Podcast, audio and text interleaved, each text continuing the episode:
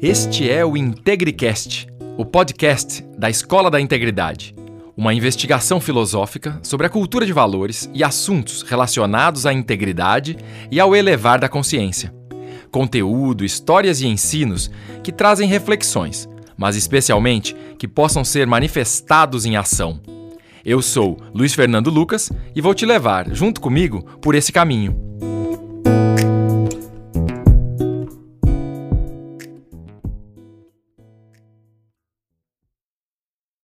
Honra receber aqui no IntegriCast ele que é uma sumidade no assunto, Marcelo Zenkner.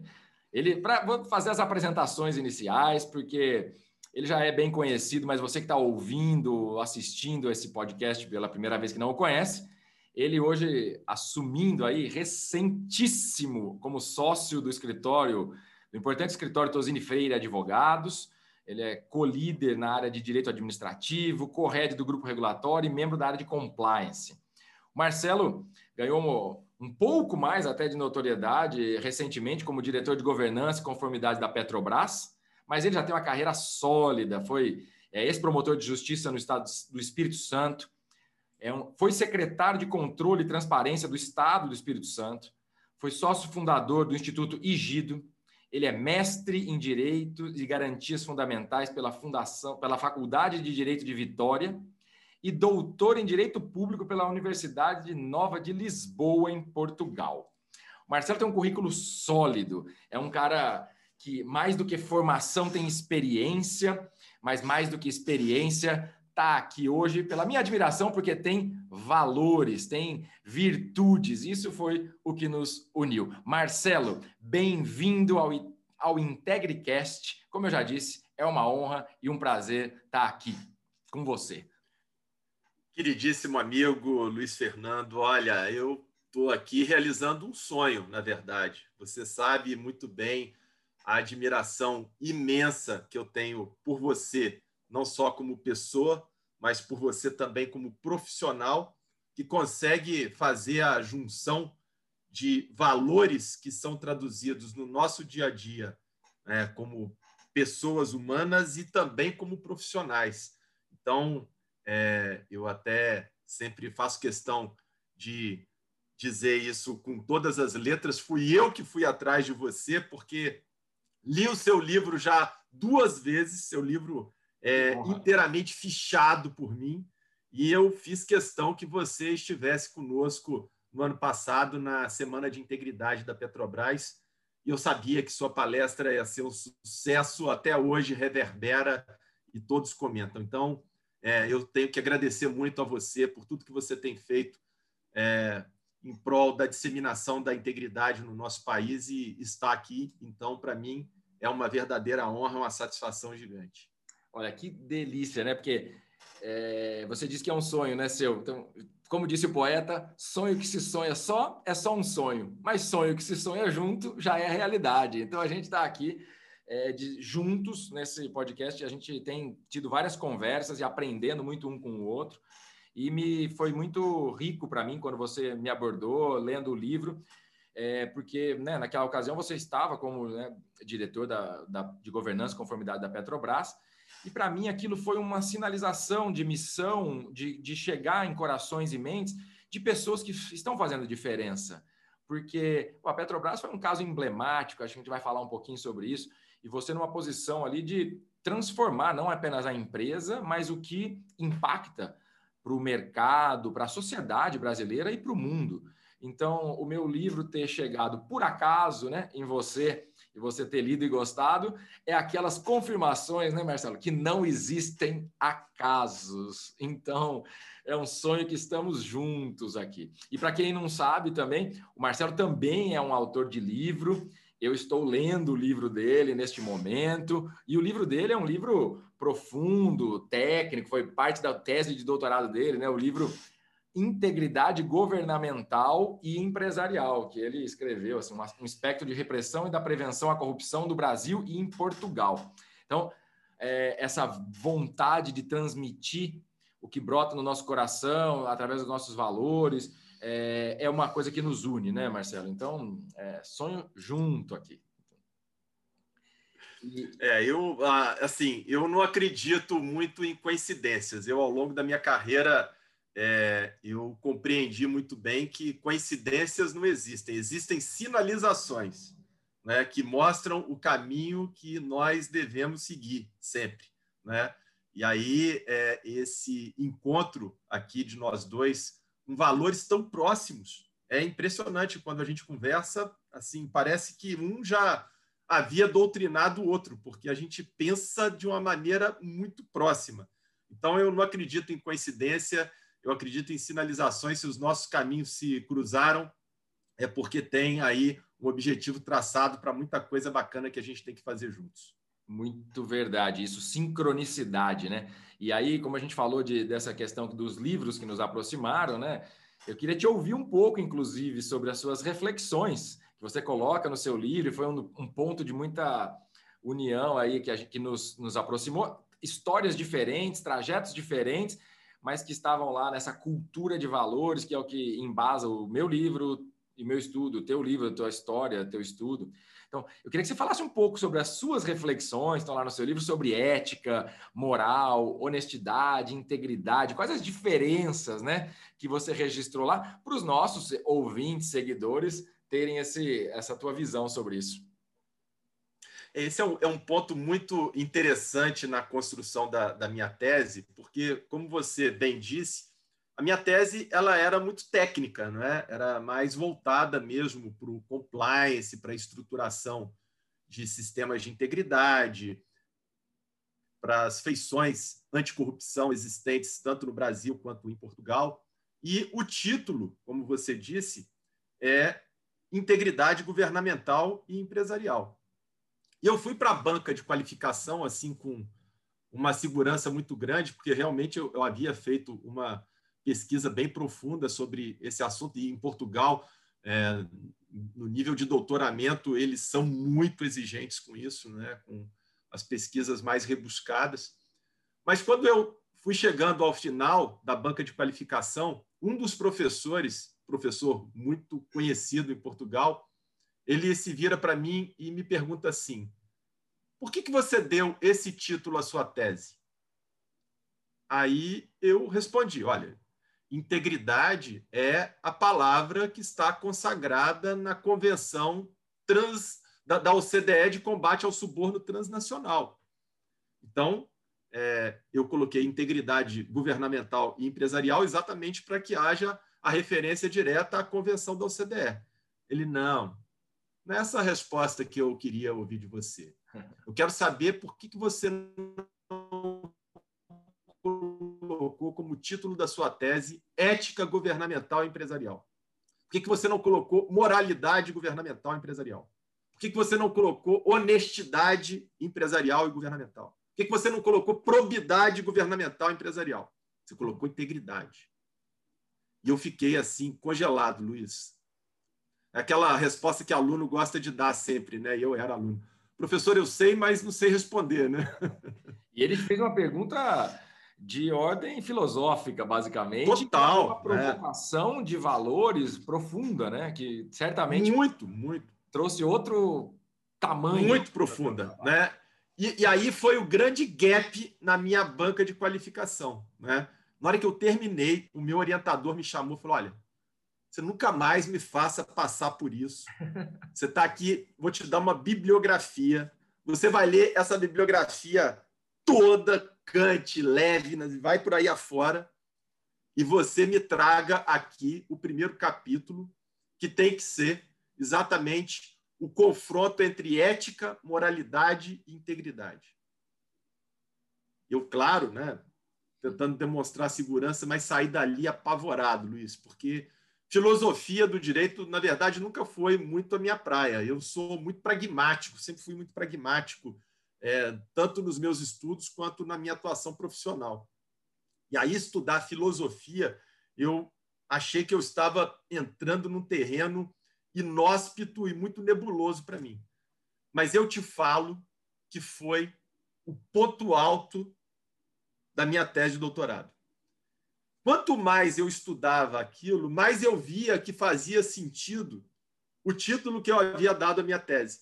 mais fazia sentido um dos pontos centrais da minha tese, que é demonstrar a diferença entre sistema de compliance e sistema de integridade.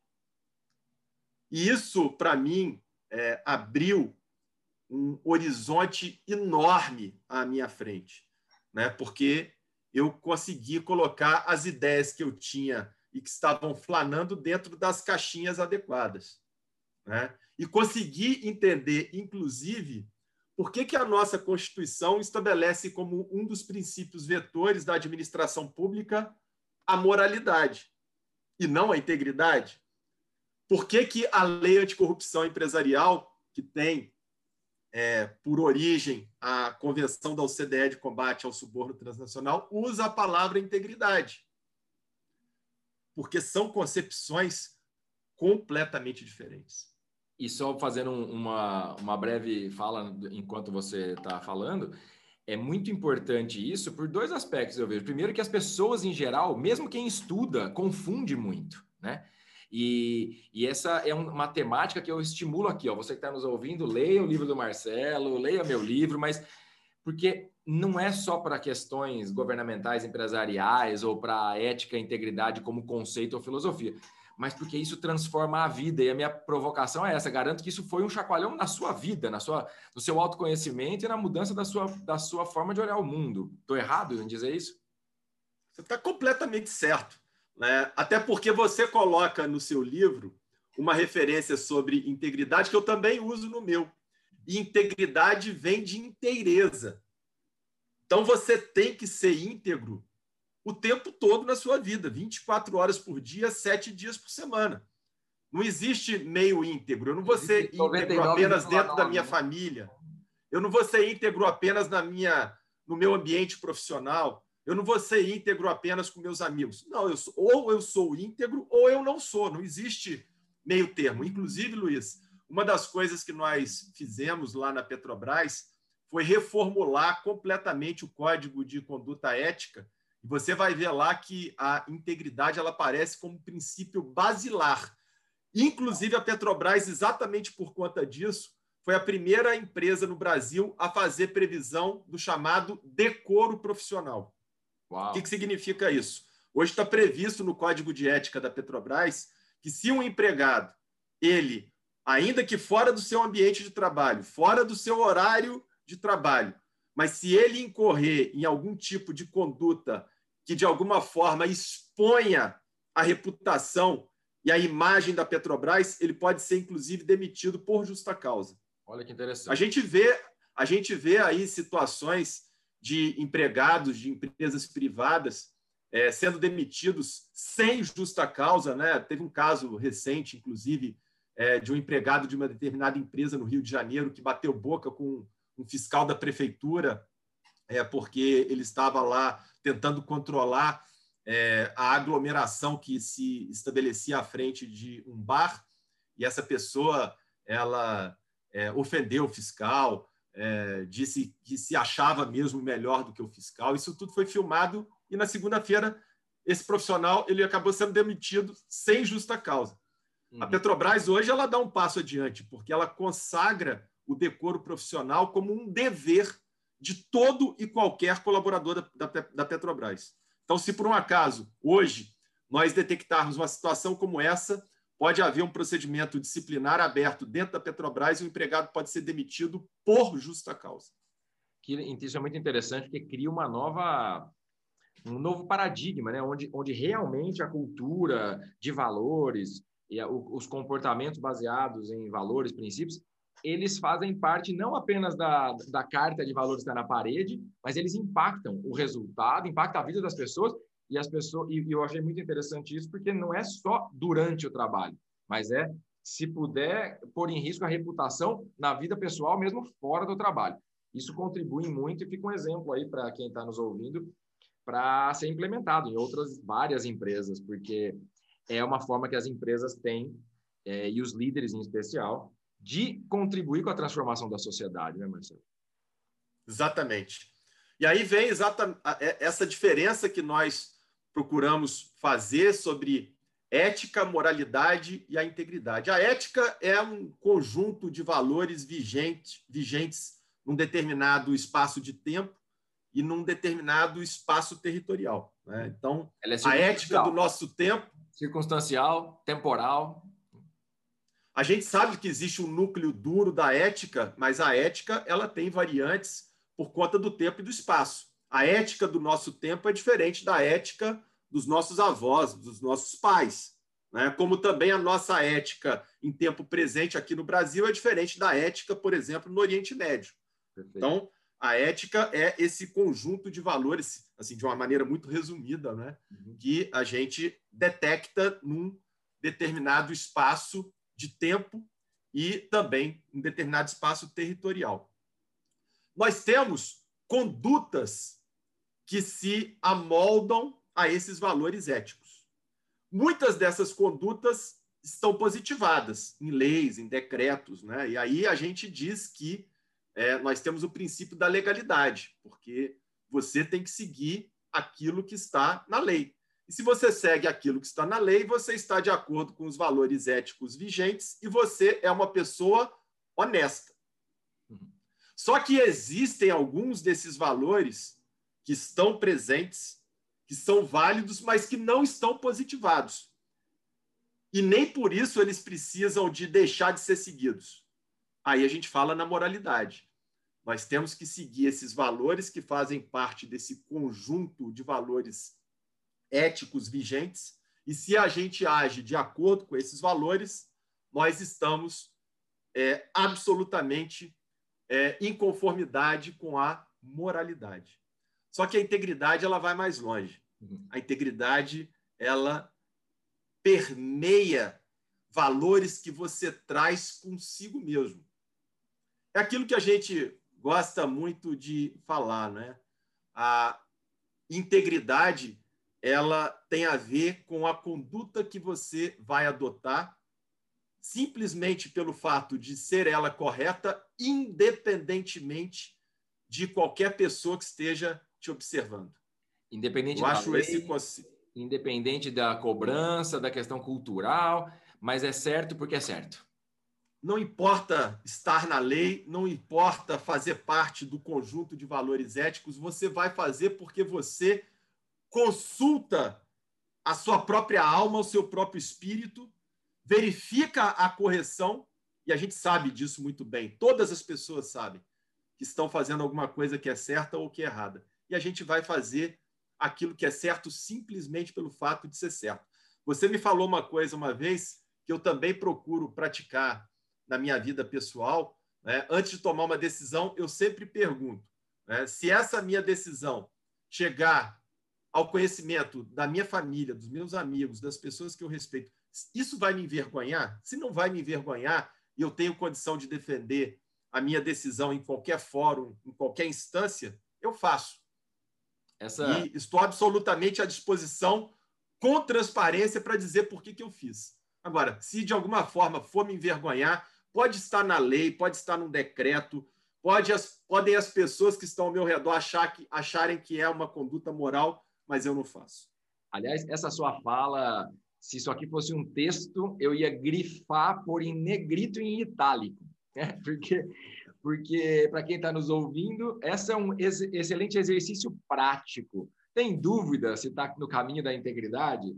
Pensa o que, que, o, o que, que essa ação, omissão, pensamento, emoção está te trazendo, o como que o seu filho, sua filha, sua mãe, sua mulher ou seu marido reagiriam quando vão reagir quando ficarem sabendo. E aí isso dá uma, um norte muito claro se isso está no caminho da integridade ou não, né, Marcelo? Isso é, é, é interessante, né, Luiz? Porque é, tem uma expressão que para mim sempre foi muito curiosa, né? Eu ouvi as pessoas dizendo, falava assim, é, fulano é sem vergonha eu ficava assim um pouco curioso para entender de onde é que vem isso. E vem exatamente do que nós acabamos de dizer. Né? O sujeito não tem vergonha daquilo que ele faz, ele é sem vergonha. Então a gente consegue entender até com base né, né na, na, no linguajar popular que essa é uma questão que está absolutamente consagrada. E aí eu queria trazer para você uma outra passagem muito interessante que aconteceu comigo na Petrobras. É, como eu disse, um dos projetos mais bacanas que foram desenvolvidos ali durante a minha gestão foi a reformulação do Código de Conduta Ética. Né? Muito legal. Quando eu cheguei, eram dois documentos, era um código de conduta e um guia, é, não, um código de ética e um guia de conduta. Imagina só, eram dois documentos completamente separados. Um, inclusive, se chocava com o outro, uma linguagem difícil, era assim, usando muito juridiquês. E eu até perguntei para quem estava me apresentando, mas por que, que tem dois? Ninguém sabia me explicar, nem eles mesmos tinham lido, né? Era um documento assim completamente. Era para constar, né? Alguma auditoria. Era mais para dizer que outro. tem, né? É. Era mais para dizer que tem, né? E aí eu falei, não, essa é a primeira coisa que eu vou fazer agora é mudar isso. Então, eu criei um grupo de trabalho multidisciplinar com pessoas de todas as áreas da companhia para gerar um senso de pertencimento, né?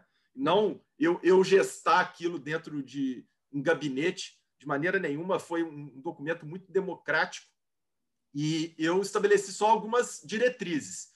Eu queria que fosse um código principiológico, amigável, compacto e simples. Né? Então, essa era a base. Né?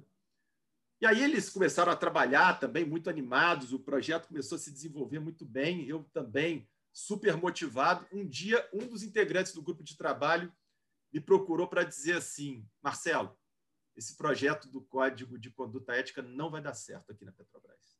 Eu falei, mas como não vai dar certo? Está todo mundo animado com o trabalho, todo mundo empolgado. É, mas vocês não conhecem bem o petroleiro. Eu estou aqui já há quase 30 anos e o petroleiro ele gosta de tudo muito bem explicado. Ele gosta de seguir o procedimento à risca. Ele gosta de seguir o by the book e você está cri querendo criar um código de conduta ética com base em princípios.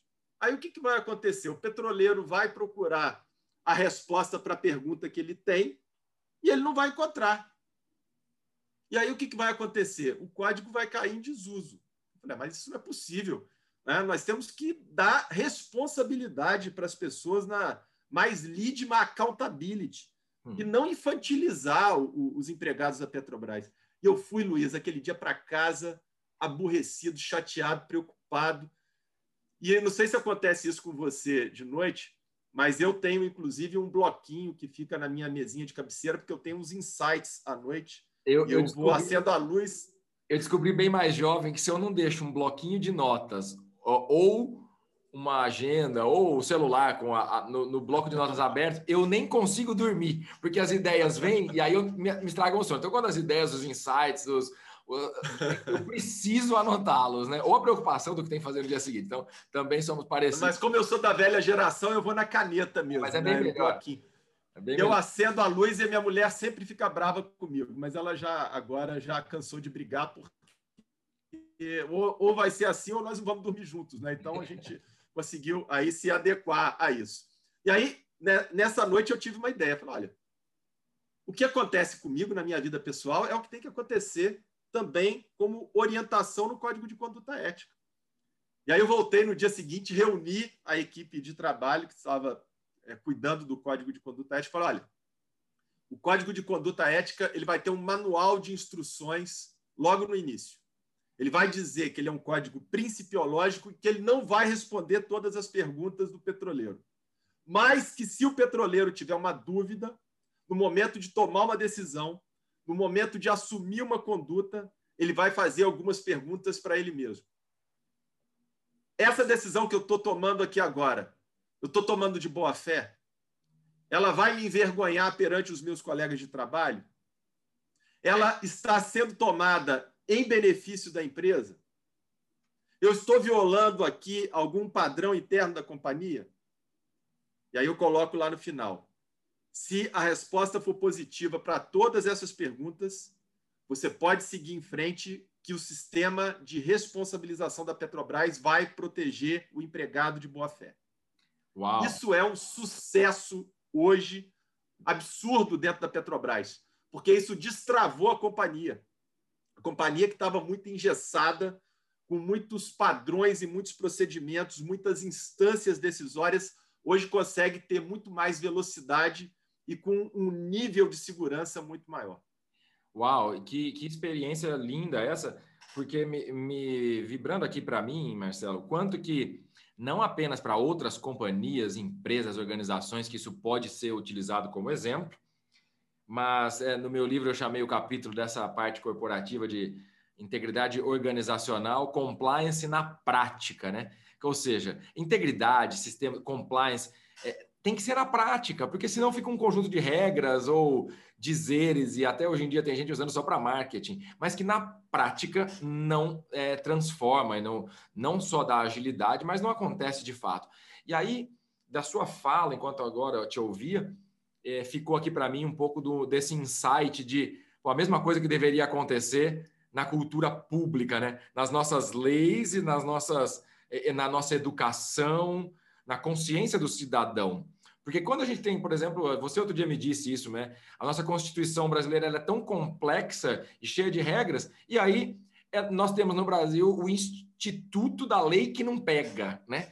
E aí, enquanto outras constituições que são mais principiológicas, eu gostei dessa, desse termo que você usou, elas não tratam o cidadão, como você também utilizou a palavra, de maneira infantil. Você não infantiliza as relações e você empodera o cidadão, trazendo o, a consciência cidadã, a cidadania e a, o respeito às, às regras, não como uma obrigação e por medo de que aquilo vai causar uma multa, uma prisão ou qualquer coisa, mas porque, volta ao ponto inicial da nossa fala, porque aquilo faz parte de um sistema de integridade de valores. Então, que esses exemplos da sua experiência prática possam reverberar não apenas nas companhias, nas empresas, mas que esse podcast, tudo mais que a gente pode fazer junto, nossos livros, que eles levem para essa subida de degrau de consciência da cidadania, né, por princípios, né, de maneira objetiva e simples, né, e, e amigável, porque assim a vida vai ficar melhor para todo mundo, não só na Petrobras ou em qualquer companhia que adotar isso, mas na relação como sociedade. A gente está precisando muito disso, né, Marcelo? Sem dúvida nenhuma, Luiz. É, é, a gente consegue se comunicar tão bem porque a gente sempre parte das mesmas premissas, né? É. E ouvindo você falar, eu, eu me lembrei até, é um trecho que eu retrato no meu livro. Eu, há muitos anos atrás, olha, nós estamos em 2021, é, esse evento aconteceu em 2000. Foi um congresso mundial do Ministério Público ocorrido em São Paulo, e um dos palestrantes foi o Luiz Moreno Ocampo.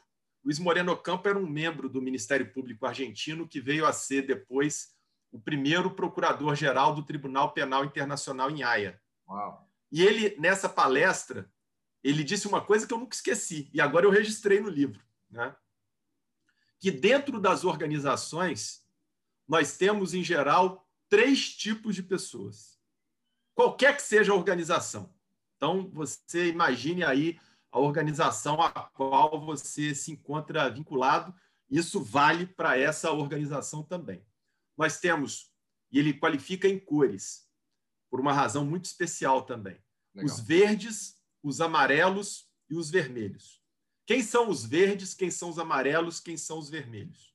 Imagine uma sala hermeticamente fechada, em cima é, dentro dessa sala uma mesa, e em cima dessa mesa uma pilha de dinheiro, e no canto é, da sala uma câmera filmando tudo que acontece ali dentro.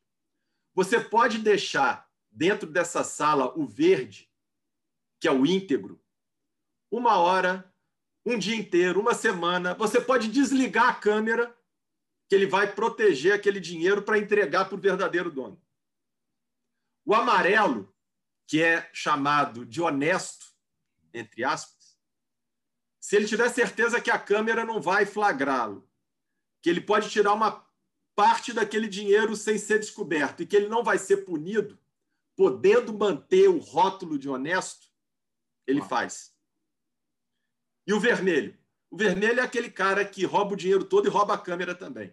ele, ele é, fica na frente da câmera para pegar o dinheiro e não ser filmado. É o que vai fazer errado em qualquer circunstância. É aquele. E aí o, o Moreno Ocampo, ele, é, por estimativa, ele sugere que normalmente nós temos dentro das organizações 15% de verdes, 15% de vermelhos e 70% de amarelos. Ou seja, 15% de íntegros 15% de pessoas desonestas que querem se locupletar e 70% de pessoas que vão ali se posicionarem de acordo com o vento que está soprando. De acordo Mas com a sempre do momento, né? Exatamente. É, eu costumo usar muito é, esse, essa representação para explicar o que, que aconteceu dentro da Petrobras. Né? Porque o Moreno Ocampo, ele, inclusive, traz esse indicativo para mostrar que, em relação aos amarelos, eles podem tanto ficar esverdeados, como eles podem, eles podem também ficar avermelhados, dependendo de quem é que está na alta administração, de quem é que está na cúpula. Ou seja, são esses que vão dar o ritmo. A liderança e o exemplo faz toda a diferença nesse caso. Liderança, exemplo e o tone at the top, que é o elemento mais importante de qualquer sistema de integridade. Então, na Petrobras, o que, que aconteceu? Nós tínhamos uma verdadeira quadrilha na diretoria executiva da empresa os diretores eram bandidos. Público notório mundialmente essa história, né? E aí o que, que aconteceu com os amarelos? Eles ficaram avermelhados. Uau.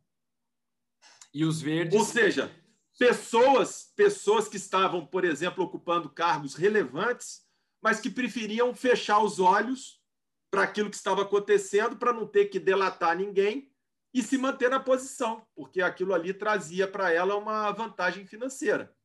E os verdes, foi bom você tocar nisso, eles foram completamente alijados. Muito for, muitos foram, inclusive, expatriados. Uhum. Eu tenho alguns casos na Petrobras, claro que eu não vou trazer aqui o nome, né, mas foram mandados para Bolívia, foram mandados para Argentina, porque eram pessoas muito honestas, né, íntegras, que não podiam estar ali dentro daquela, daquele sistema que se apresentava. Né? É, isso que o Moreno Campo ele traz é, tem conexão direta com o próprio trabalho do Dan Ariely, que você também gosta tanto. Né? O Dan Ariely tem até uma passagem que é muito interessante quando ele começou a estudar economia comportamental e a integridade, que ele também gosta tanto. Ele conta que um dia ele chegou na casa dele já tarde da noite, depois de um dia exaustivo de aulas, e ele percebeu que ele havia trancado a porta com a chave por dentro. Ele não conseguia entrar na casa. E ele ficou desesperado, porque a porta era uma porta praticamente de cofre americano, tem verdadeiro pavor das pessoas entrarem dentro das casas. Né? Então, as portas são muito reforçadas. E aí ele chama o chaveiro, já assim, até um espírito mais tranquilo, achando que ia demorar muito. Mas o chaveiro abre a porta da casa dele em cinco minutos. E aí ele se vira para o chaveiro e fala: Olha, você acabou com a minha vida.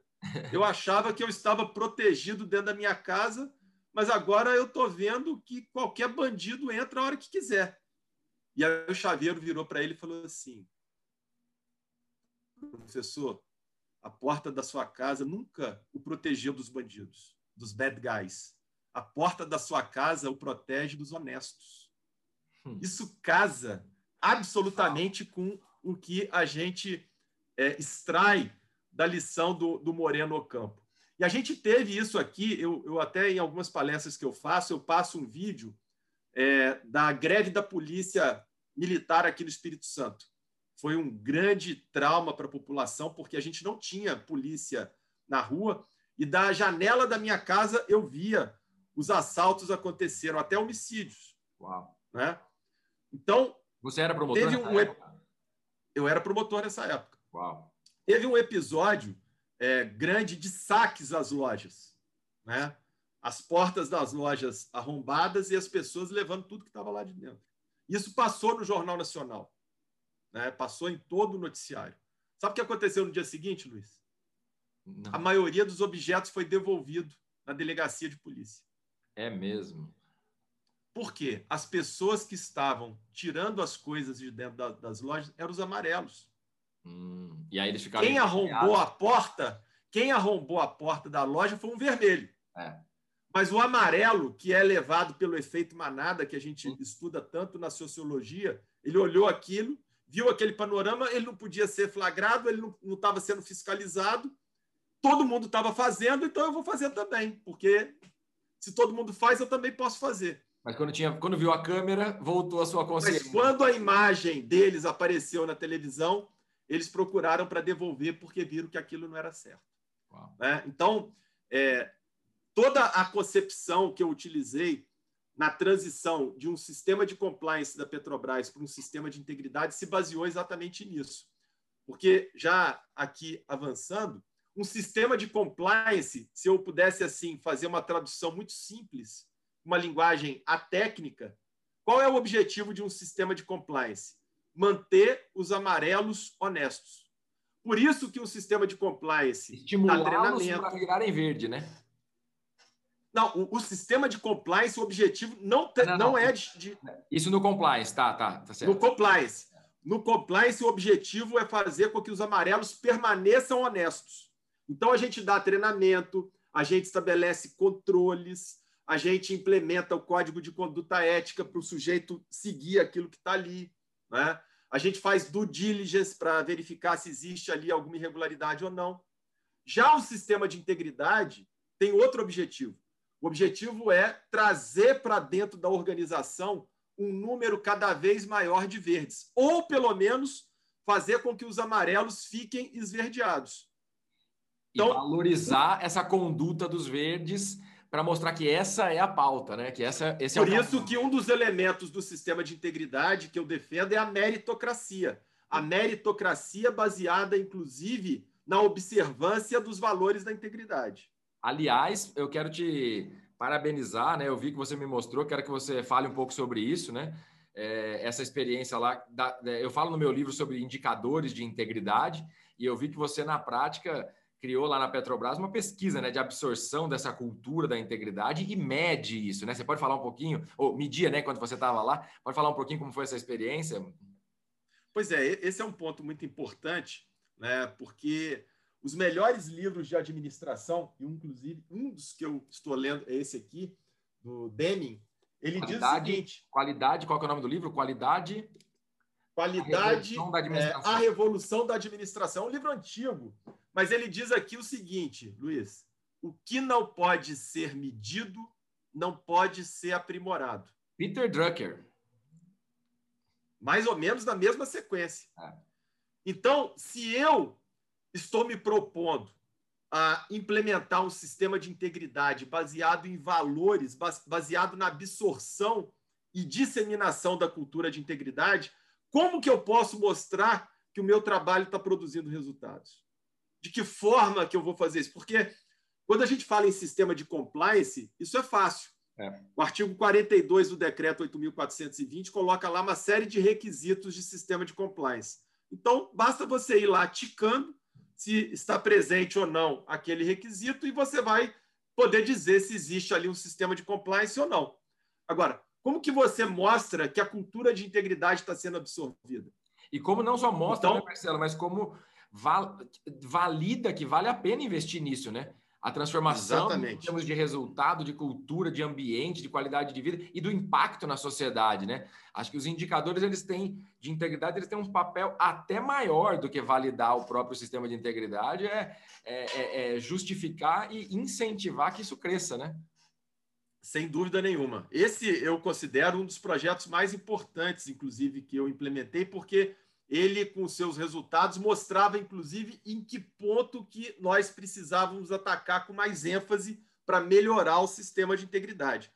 Então, é, eu, eu usei profissionais da Petrobras, e aqui faço uma homenagem ao Renato e ao André, que são é, absolutos especialistas em pesquisas de ambiência, e eles montaram, a partir do meu livro e de alguns outros livros, né? na época eu ainda não conhecia o seu, senão o seu teria sido utilizado também, né? e nós montamos uma pesquisa de absorção da cultura de integridade.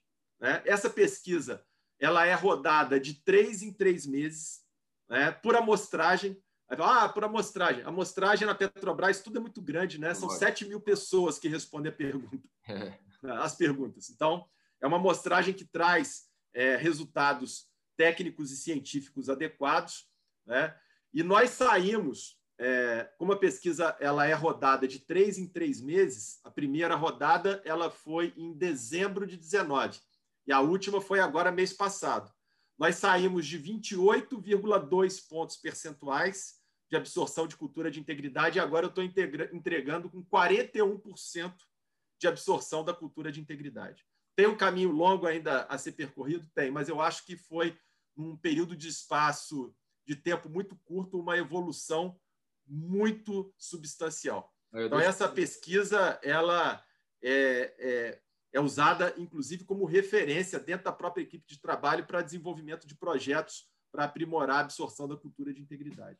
Eu, quando, aqui para quem está nos ouvindo, né, nos vendo, quando o Marcelo me mostrou essa pesquisa, eu fiquei muito feliz, entusiasmado de ver a, a evolução clara né, nesses indicadores e de ver exemplos tangíveis dessa proposta de, de indicador de integridade, porque para quem ainda não leu o meu livro, né, Marcelo, e o seu, vai ver que, poxa, integridade importante, é cumprir as leis, né, no compliance, é, mas as empresas medem, como você bem disse, não tem como melhorar ou avaliar ou andar para frente se não medir.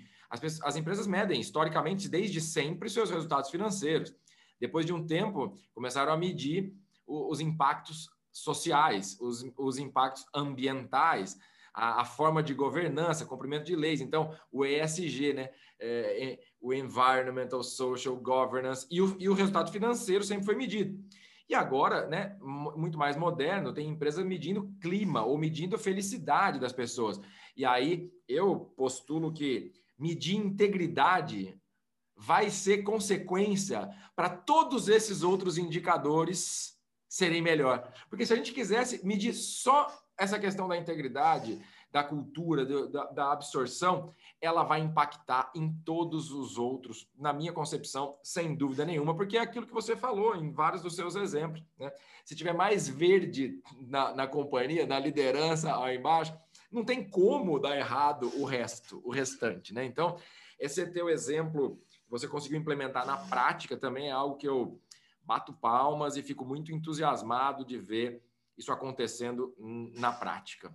Se você me permite, inclusive, ilustrar com uma situação concreta, é, só para claro, quem está claro. nos ouvindo entender como é que funciona, é, há bem pouco tempo, uma instituição financeira relevante no nosso país divulgou que o seu sistema de compliance flagrou 50 empregados dessa instituição financeira que haviam solicitado o auxílio emergencial que foi pago pelo governo federal agora durante a pandemia. Perfeito. E essa importante instituição financeira imediatamente demitiu esses 50 empregados sem justa causa.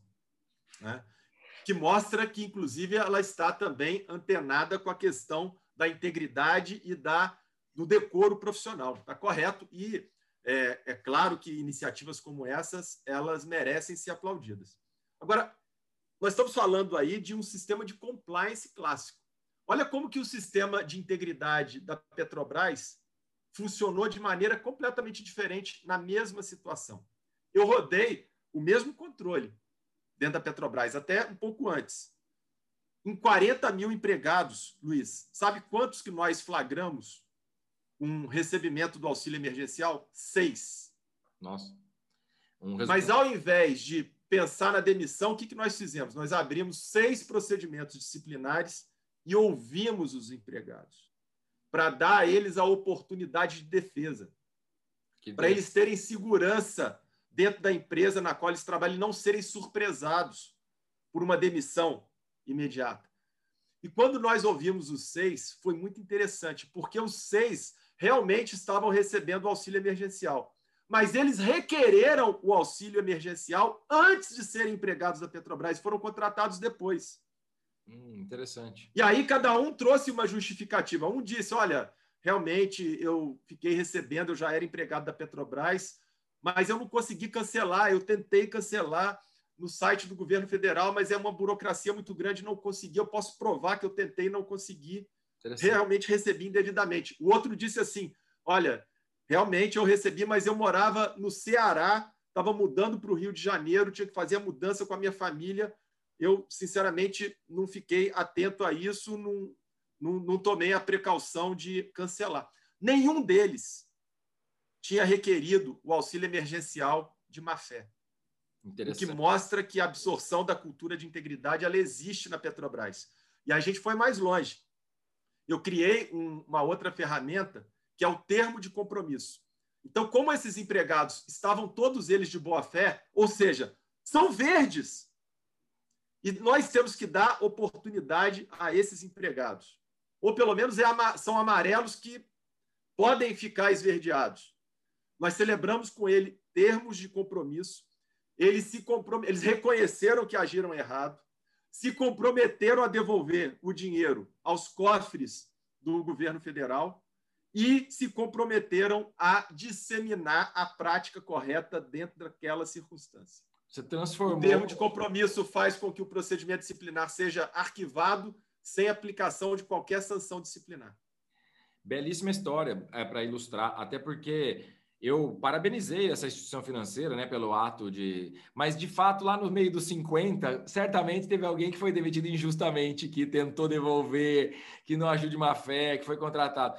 E aí é isso, ver o lado humano também, ver o lado de valorizar a história individual, a verdade e, o, e os princípios. Então, belíssimo exemplo esse que você trouxe. Vocês estão nos ouvindo, nos vendo aqui, tá vendo? O Marcelo Zenkner, além de estudioso, autor de livro, uma experiência real na, na, Petrobras, que passou por uma história muito profunda né, de corrupção, e ele que depois entrou e veio deixar um legado, corrigindo muito dessas histórias e deixando uma experiência para outras empresas, para o setor público e para o privado, que foi promotor, que trabalhou como secretário de controle e transparência no Espírito Santo, mas além de, acima de tudo, Marcelo, dá para ver que você é um apaixonado por valores, por integridade e essas posições privilegiadas que você viveu, esses papéis e que vive até hoje, agora, né, como sócio de um importante escritório de advocacia é, privada no Brasil.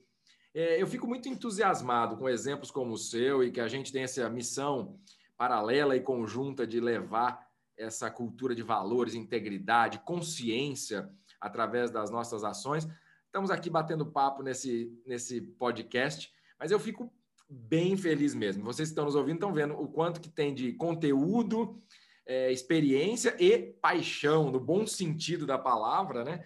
Mas eu quero aqui fazer duas provocações, assim, mais para a gente poder fechar com chave de ouro. Eu quero saber o seguinte: além dessa experiência toda, do seu currículo, da sua trajetória como, como profissional, como pessoa, como cidadão, né, como advogado e tudo mais. Eu quero saber o seguinte: fala aqui para os nossos ouvintes e seguidores. Quem é, na essência, o Marcelo Zenkner? Quais são os seus sonhos, meu amigo? Luiz, eu é, nunca tive dúvida é, em relação à minha carreira profissional.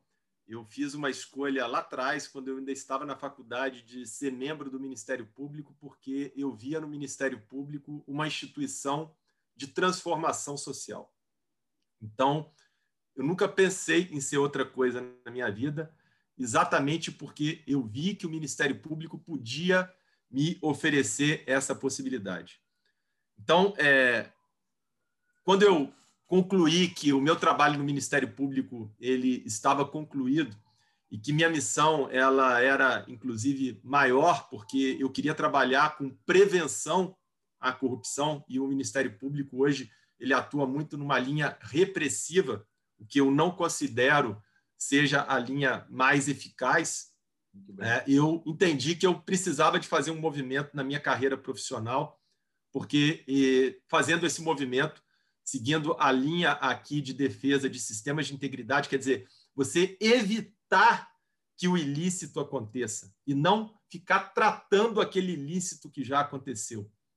Você evitar, você alcança melhores resultados, resultados muito mais profundos que vão se reverter em favor da qualidade de vida da população. A gente sabe muito bem que os países que têm o melhor IDH melhor índice de desenvolvimento humano são aqueles também nos quais a corrupção ela está sob controle. São os países que têm também os melhores índices de percepção da corrupção. Aliás, se você colocar o mapa mundi do IDH em cima do mapa mundi do índice de percepção da corrupção da transparência internacional, você vai ver que os mapas são iguais, né? Porque é, quanto maior for o nível de corrupção num país, mais pobreza, mais dificuldade de acesso à educação, à saúde, ao saneamento básico, à moradia digna, nós vamos enxergar. Então, eu sempre procurei fazer esse trabalho anticorrupção porque eu vejo nesse trabalho uma forma de trazer a minha contribuição para aprimorar a qualidade de vida da população. Integridade, você também escreveu isso no seu livro, é, traz a reboque felicidade. Né? Quanto mais nós praticamos a integridade, mais felizes nós somos. Eu hoje estou gravando aqui esse podcast com você, um dia muito especial, porque foi o dia da solenidade de despedida é, minha na Petrobras. E gravaram um, um, vídeo belíssimo, eu me emocionei, né, porque eu faço as coisas sempre com, com muito amor. E você vê a equipe fazendo um agradecimento, dizendo: olha, você deixou aqui a semente plantada, você pode ter certeza que a gente vai é, dar sequência ao trabalho que você iniciou. E é, e é, isso, né? E aí, nada melhor do que a gente encerrar para dizer que ah, o símbolo da integridade, para mim, sempre foi a árvore né? porque a árvore ela tem as raízes muito profundas, essas não se mexem, e muitas vezes a gente não vê, e as raízes são os valores. O caule está para fora da terra, e a gente sabe muito bem que a gente enfrenta ventanias é, de todos os lados, e a gente tem que ter também a flexibilidade para a gente se adequar àquela situação, né? sem mexer nas raízes. Por isso que o caule ele é flexível. Quando vem uma tempestade muito forte, ela arranca as nossas folhas. Né? A árvore ela fica ali pelada, mas ela não morre.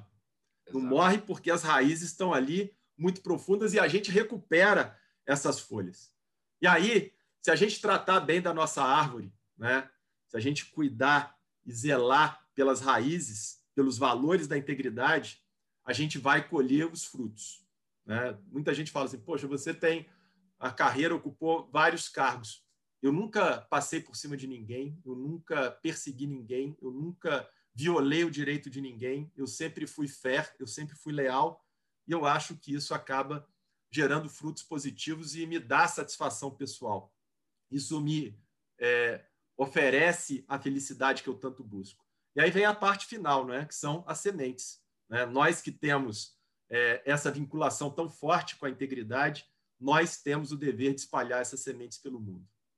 Maravilhoso. Vocês viram aí, né? O Marcelo falou no começo da, da, desse bate-papo aqui no IntegriCast que é um cara pragmático. E eu diria que eu posso ver nele o que eu ponho como definição para mim, que ele é um sonhador pragmático. Alguém que sonha com um mundo melhor, que faz da sua vida sua missão, de alguma forma fazer uma transformação social, mas que arregaça as mangas, vai lá e faz. Então, é muito legal ver isso é, acontecendo. Esse, alguns que nos ouviram até aqui e que né, podem achar essa questão de compliance, integridade governamental, empresarial, nós que somos advogados, um lado jurídico dessa história, mas no fundo, no fundo, integridade é sobre consciência, é sobre fazer um mundo melhor, é sobre fazer seres humanos melhor para o mundo, é sobre estar em paz consigo mesmo, é sobre a filosofia no ponto de vista de busca de conhecimento cada vez mais. Então, um prazer, uma honra. Esse foi Marcelo Zenkner e eu vindo. Fecharemos então com as suas palavras finais. Muito obrigado e honrado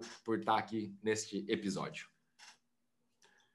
Minha palavra final é de gratidão, Luiz. É, gratidão, eu falo sempre que eu sou uma pessoa iluminada, porque no meu caminho sempre passam pessoas admiráveis, pessoas competentes, pessoas comprometidas com os mesmos valores que eu e mais uma vez, né, essa aproximação que se estabelece aqui entre eu e você me mostra isso muito bem. Então é mais uma sinalização nesse sentido. Eu não acredito em coincidências na vida, eu acredito em propósitos e para que a gente possa alcançar esses propósitos, nós temos que estar unidos.